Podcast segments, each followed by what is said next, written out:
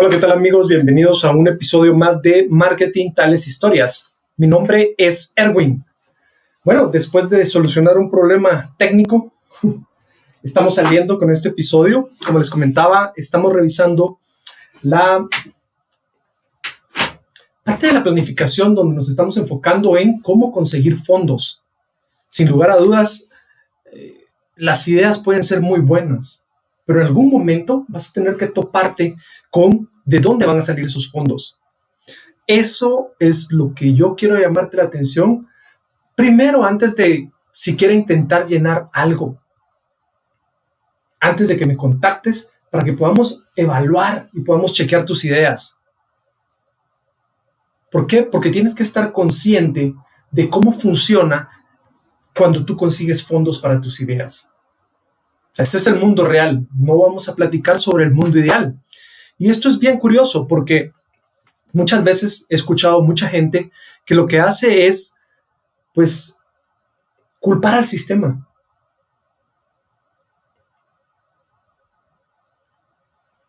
Me voy a explicar mejor. Desde pequeño yo tuve la oportunidad de ingresar a trabajar al sistema bancario de mi país. Yo empecé a trabajar, todavía estando en los últimos años de la universidad, como receptor pagador. Esas personas que tú cada quincena o cada mes vas a saludar porque te dan un cheque y entonces había que irlo a cambiar a un banco para hacerlo, en para hacerlo efectivo. Pues sí, yo era una de esas personas. Y estuve alrededor de dos años trabajando de esa forma. Yo tenía alrededor de 20 años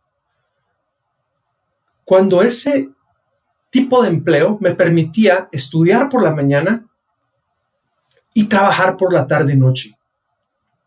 Mi horario era de 3 de la tarde a 9 de la noche o hasta que se cerrara el movimiento del día. Así es como funciona la vida. Entonces, no puedo quejarme porque es gracias a un empleo en el sistema bancario que logro terminar mi carrera universitaria. Como muchos de tus hijos lo están haciendo, trabajando y estudiando, o trabajan en el día y se van a estudiar en la noche. Eso depende de cada quien. Posteriormente a eso, vuelvo a trabajar dentro del área de bancaria. Mi profesión es contador, soy auditor privado. Acá se llama perito contador en Guatemala, pero en muchas regiones de Latinoamérica le dicen auditor privado.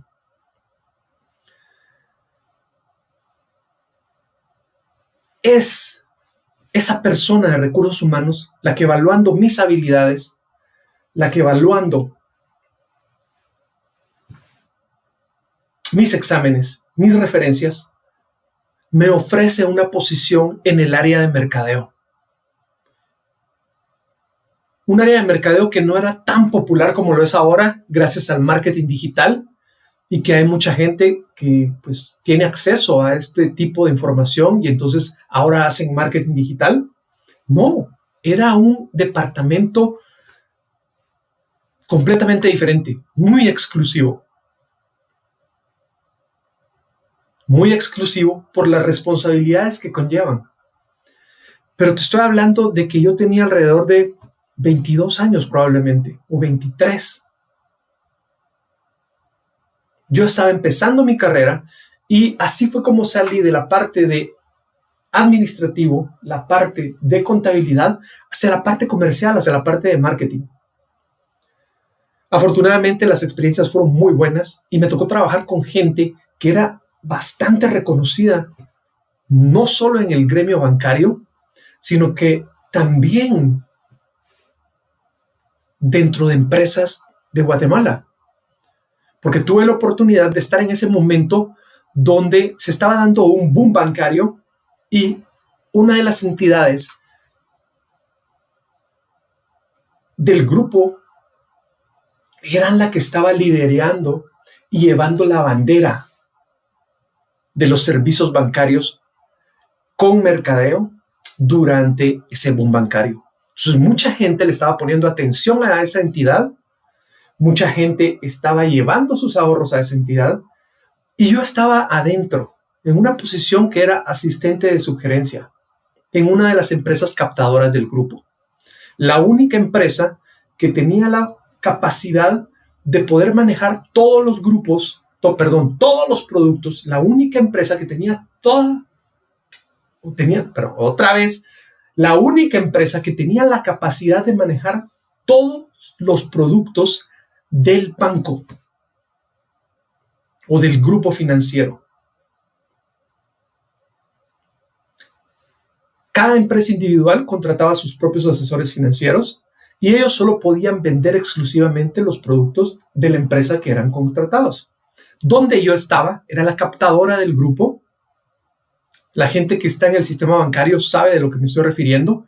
Era la captadora del grupo y era la única empresa donde los asesores contratados por esa empresa podían manejar todos los productos del grupo. Eso me permitió a mí tener un conocimiento bastante amplio. Mi posición era asistente de mercadeo y reportaba a la sugerencia de comercialización. La gerente de comercialización era la gerente del banco. Y eso me permitió involucrarme y conocer un poco más de la industria bancaria. Por eso es que más que eh, entender y ponerle atención a esos comentarios donde se quejan de las entidades bancarias, yo te quiero animar a que lo hagas de otra forma, a que entiendas el sistema. Porque te guste o no, ese es el sistema que predomina en algunas regiones de Latinoamérica. Nuevamente estamos hablando de cómo funciona conseguir fondos. Bueno, hay diferentes opciones. Por ejemplo, en mi país ya estamos hablando del sistema bancario, pero también hay un sistema paralelo que se llaman cooperativas. Si quieres empezamos a hablar por ese lugar. Básicamente una cooperativa es un grupo de personas que se juntan con el fin de prestar esos servicios financieros. En algún momento eso fue completamente separado del sistema bancario y de hecho así sigue.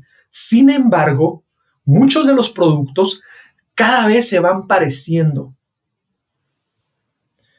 Incluso la supervisión que tiene la entidad rectora de las entidades bancarias cada vez está más pendiente de el grupo de las cooperativas.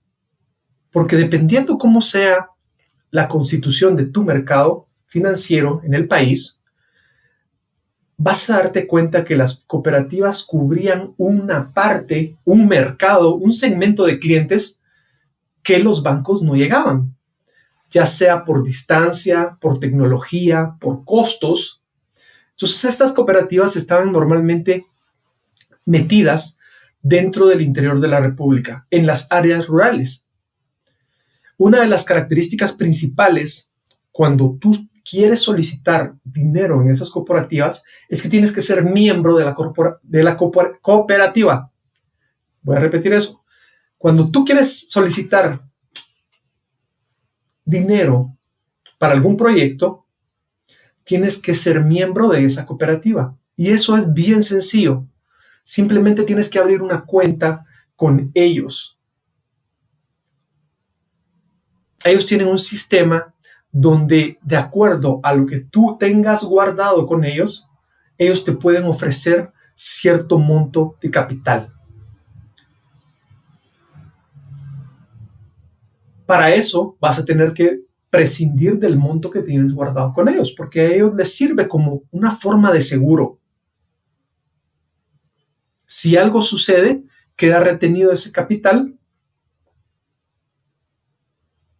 y con eso se cancela la deuda. Así es como funciona el sistema cooperativa a grandes rasgos. Hay muchos productos nuevos que se están dando en esa área. Entonces no lo dejes pasar. Actualmente las cooperativas ya han salido, al menos en mi país, ya han salido de la parte rural y están también trabajando en la parte de, de la ciudad capital. Y hay muchas agencias y tienen un sistema independiente de cajeros automáticos. O sea, los servicios están muy parecidos. Voy a la siguiente parte. Una de las situaciones que eh, estábamos viendo anteriormente era que sí, efectivamente, una de las fuentes de financiamiento normalmente son la familia o los amigos. Un error que es común en todas las personas es que no asignan el costo de ese dinero.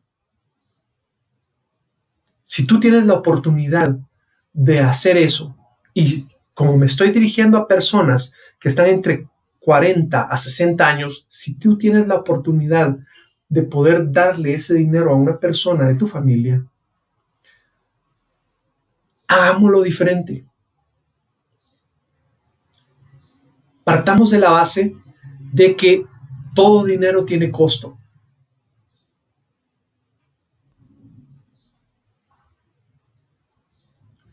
Y te voy a explicar más adelante por qué. Asígnale una tasa de interés a ese dinero.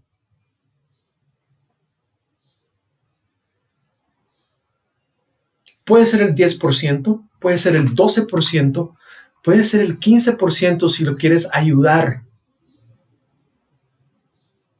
como una opción diferente a que no vaya al banco. Pero siempre asígnale un porcentaje. La explicación es bien sencilla. Esta persona, al hacer su negocio, va a tener que integrar esos costos dentro de su sistema de precios.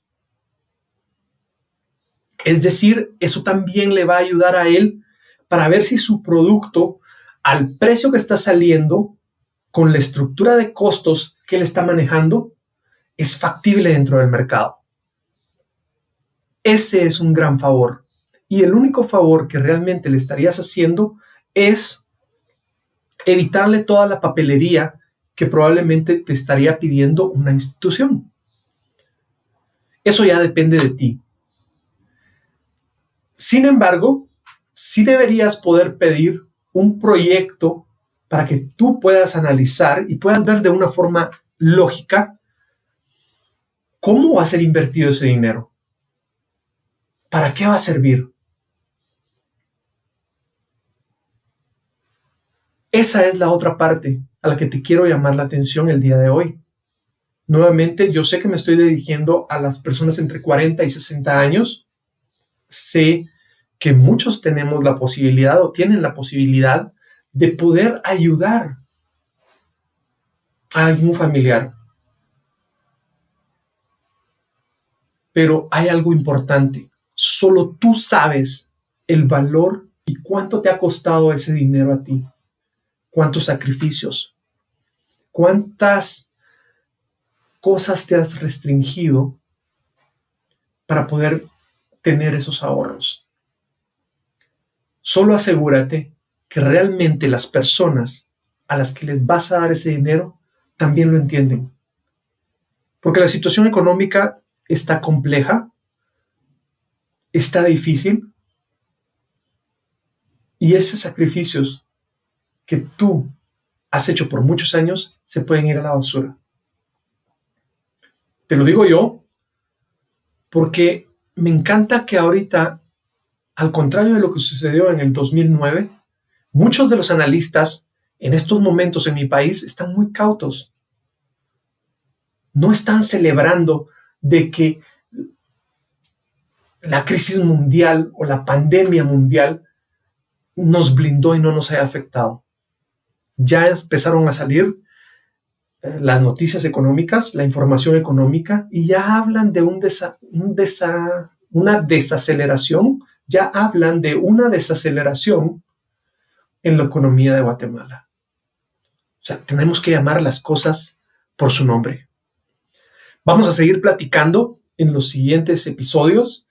Eh, lamento la situación del atraso en la hora, pero la idea es que podamos seguir platicando Vamos a ver cómo resolvemos esta situación. Gracias.